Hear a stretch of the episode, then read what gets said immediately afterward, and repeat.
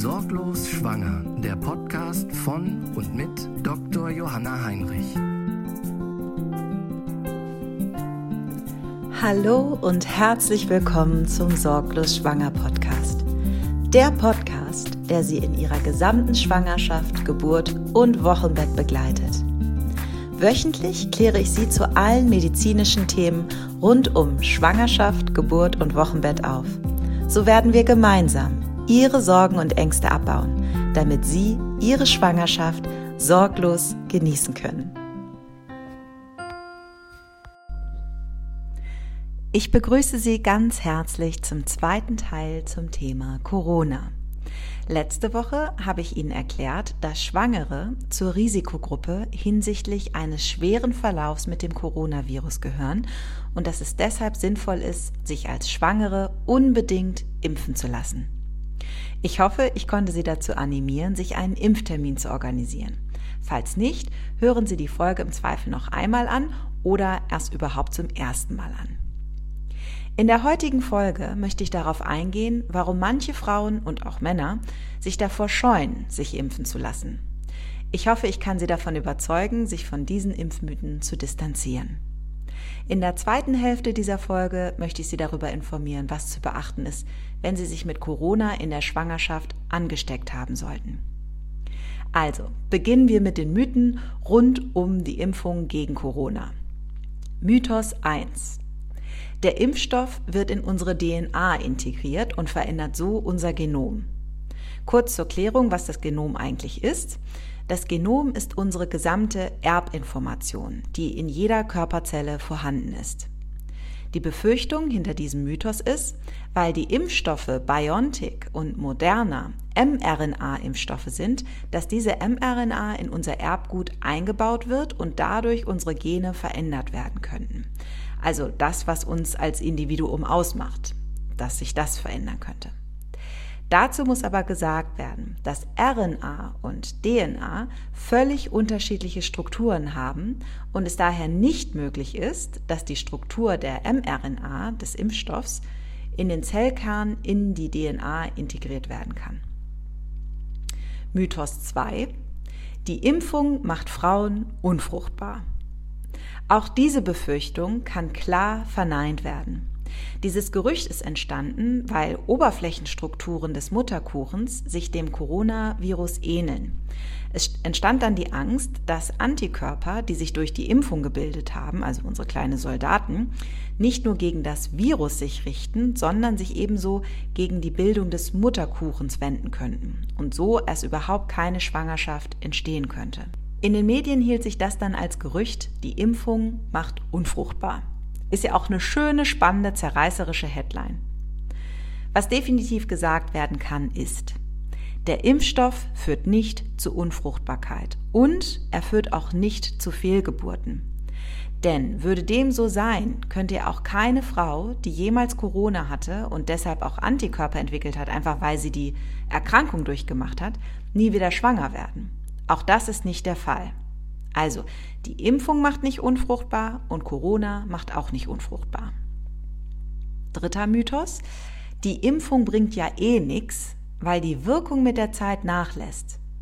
Das stimmt so nicht ganz, denn es gibt neben den Antikörpern noch weitere Soldaten, die mit einer Impfung trainiert werden. Das sind die sogenannten T- und B-Zellen, die ebenfalls an der Front gegen Corona, gegen das Virus kämpfen. Es stimmt, dass nach einiger Zeit die Anzahl der Antikörper abfällt, aber deshalb soll ja auch nochmal unbedingt die Boosterimpfung, die dritte Impfung durchgeführt werden, um die Impfung wieder aufzufrischen. Zur Boosterimpfung hatte ich Ihnen ja auch schon letzte Woche gesagt, dass gerade diese dritte Impfung insbesondere jetzt gegen die Omikron-Variante schützt. Vierter Mythos. Aufgrund der Impfung sind Menschen gestorben. Das stimmt so nicht. Tatsächlich wurden in Studien zur Untersuchung zur Effektivität der Impfung nicht nur gesunde Menschen eingeschlossen, sondern eben auch ältere, vorerkrankte Menschen. Man wollte ja auch ein realistisches Bild abbilden. Studien umfassen immer mehrere Monate. Dass in so einem Zeitverlauf alte, kranke Menschen durchaus mal sterben können, ist durchaus nachvollziehbar und plausibel. Das heißt aber nicht, dass die Impfung als Todesursache für diese Menschen gewesen ist. Fünfter Mythos, die Impfung hilft ja offensichtlich nicht. Oder warum werden so viele Geimpfte positiv getestet, wo sie doch geimpft wurden? Dazu kann nur gesagt werden, dass der Impfstoff sehr, sehr gut wirkt. Allerdings eben nicht zu 100 Prozent. Das tut kein Impfstoff. Denn was ist im Leben schon zu 100 Prozent sicher? Dennoch kann nachgewiesen werden, dass Geimpfte, die sich doch infizieren, deutlich seltener Symptome entwickeln und wenn sie doch Beschwerden bekommen, der Verlauf vor allem deutlich weniger gravierend ist, eben im Vergleich zu Nichtgeimpften. Und zu guter Letzt der Klassiker. Mit der Impfung werden uns Mikrochips implantiert, mit denen die Regierung uns ausspionieren will oder um uns in irgendeiner anderen Art und Weise zu manipulieren. Tatsächlich auch mir genauso beim Impfen Leute begegnet, die das hinterfragt haben. Ich kann Ihnen dazu nur sagen, wenn Sie das tatsächlich denken, dann möchte ich Sie darauf hinweisen, dass es möglich ist, dass Sie an einer Schizophrenie leiden. Bitte begeben Sie sich also dann in ärztliche Behandlung, solange Sie zumindest nicht Ihrem Arzt unterstellen, dass der mit denen unter einer Decke steckt. Ich hoffe, spätestens jetzt ist auch der letzte Zweifel aus der Welt geräumt und Sie besorgen sich einen Impftermin. Ich betone es auch noch einmal gerne, dass die ganz offizielle Empfehlung von der Ständigen Impfkommission und auch von der Deutschen Gesellschaft für Gynäkologie und Geburtshilfe die Impfung mit BioNTech oder Moderna ab dem zweiten Trimenon empfiehlt. Es gibt keine Hinweise, dass der Impfstoff Fehlbildung beim Kind verursacht oder dass es zu einer Früh- oder Totgeburt durch den Impfstoff kommen kann. Aber es gibt durchaus das Risiko, wenn Sie sich nicht impfen lassen und sich mit Corona anstecken, dass wenn Sie Symptome entwickeln, der Verlauf eben sehr viel schwerer verläuft.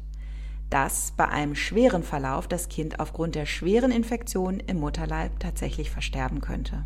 Dass das Risiko, an der schwerwiegenden Schwangerschaftserkrankung Präeklampsie zu erkranken, deutlich erhöht ist und dass das Risiko für eine Frühgeburt ebenfalls deutlich ansteigt. Deshalb sage ich jetzt noch ein letztes Mal, seien Sie so vernünftig und lassen Sie sich impfen. Ich möchte diese Folge auch noch dafür nutzen, darauf einzugehen, was in der Schwangerschaft und unter der Geburt sowie im Wochenbett zu beachten ist, wenn Sie sich in der Schwangerschaft mit Corona angesteckt haben. Alle Schwangeren, die positiv getestet wurden, bekommen für den Rest der Schwangerschaft alle zwei bis vier Wochen Ultraschallkontrollen. Das Virus kann, wenn die werdende Mutter infiziert wurde, den Mutterkuchen, also die Plazenta, beeinträchtigen. In der Plazenta auf allerkleinster Ebene, die man mit dem bloßen Auge schon gar nicht mehr erkennen kann, gibt es ganz kleine Zottenbäumchen. Diese kleinen Zottenbäumchen, das sind Aufästelungen von allerkleinsten Gefäßen und die sorgen dafür, dass es einen Austausch zwischen dem mütterlichen und dem kindlichen Blut gibt. So wird eben das Kind von der werdenden Mama mit Sauerstoff und Nährstoffen versorgt. Das Virus kann diese Bäumchen zerstören. Das bedeutet also, das Baby bekommt nicht mehr ganz so viel Sauerstoff und Nährstoffe, wie es eben bekommen sollte. Das kann dann dazu führen, dass das Kind nicht ausreichend wächst und vielleicht auch nicht ausreichend mit Sauerstoff versorgt wird. Das wiederum kann sich dann in einem kleinen Schätzgewicht des Kindes äußern und sich an sogenannten Dopplerkurven in Auffälligkeiten der Flusskurven der versorgenden Gefäße zeigen. Also um es einfach zu sagen, das würde man dann in diesem speziellen Ultraschall sehen. Das müssen Sie sich auch gar nicht im Einzelnen merken, was aber eben wichtig ist, alle Schwangeren, die Corona positiv waren, also in der Schwangerschaft, werden alle zwei bis vier Wochen mittels einem speziellen Ultraschall untersucht, damit man eben weiß, dem Baby geht es gut. Sollte es dann Richtung Entbindung gehen, gelten ebenfalls ein paar Empfehlungen, die ich hier auch noch erwähnen möchte.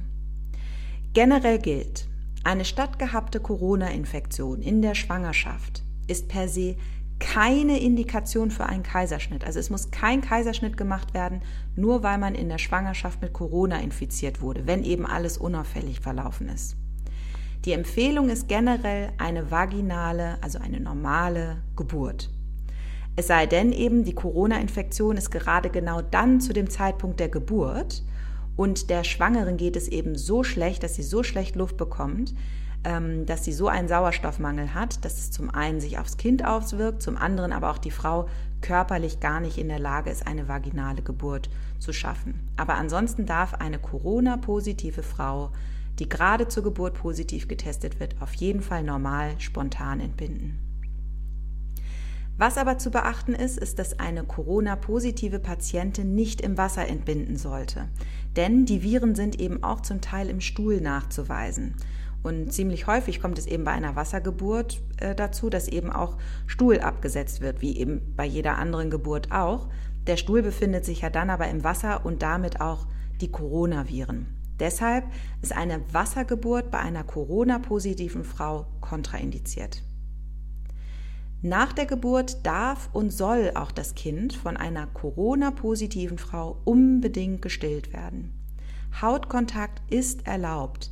Das heißt, die Mutter darf mit dem Kind kuscheln, auch solange sie positiv ist. Worauf unbedingt geachtet werden sollte, ist aber, dass die Mama nicht das Baby küssen sollte, eben aufgrund des Risikos, das Kind durch eine Tröpfcheninfektion anzustecken. Außerdem haben alle Corona-positiv getesteten Frauen nach der Geburt ein erhöhtes Risiko für eine Thrombose. Eine Thrombose ist Blutgerinnsel in den Venen, das sich äh, tendenziell über die Venen in die Lunge verschleppen können und dort eine Lungenembolie auslösen kann. Deshalb ist die Empfehlung, noch zehn Tage nachdem die Patientin das Krankenhaus verlassen hat, weiter ähm, Antithrombosespritzen wie zum Beispiel Klexane zu spritzen. Sollte bei Ihnen eine andere Blutgerinnungsstörung bekannt sein, ist es sinnvoll, die Prophylaxe auch für das ganze Wochenbett, also sechs bis acht Wochen, weiter durchzuführen. Wie Sie sehen, ist Corona insbesondere für Schwangere eine ernstzunehmende Angelegenheit. Aber was ich auch nochmal betonen möchte, ist, dass geimpfte und gut überwachte Schwangere deutlich weniger bis gar keine Komplikationen zu erwarten haben. Deshalb nochmal ein allerletztes Mal zum Schluss dieser Folge. Bitte seien Sie so vernünftig und lassen Sie sich impfen. Sollten Sie auch eine Frage haben, dann freue ich mich sehr, wenn Sie mir diese an podcast.sorglos-schwanger.com schicken. Ich werde diese dann in einer der nächsten Folgen gerne für Sie beantworten. Damit der Podcast sich weit verbreitet und so möglichst vielen Frauen helfen kann, würde ich mich über eine 5-Sterne-Bewertung sehr freuen. Teilen Sie diesen Podcast, denn so werden wir durch die Beantwortung all dieser Fragen Ihre Sorgen und Ängste gemeinsam abbauen, damit Sie Ihre Schwangerschaft sorglos genießen können. Weitere Informationen zu mir und meinem Kurs Sorglos Schwanger finden Sie unter www.sorglos-schwanger.com. Ich freue mich auf Sie. Ihre Dr. Johanna Heinrich.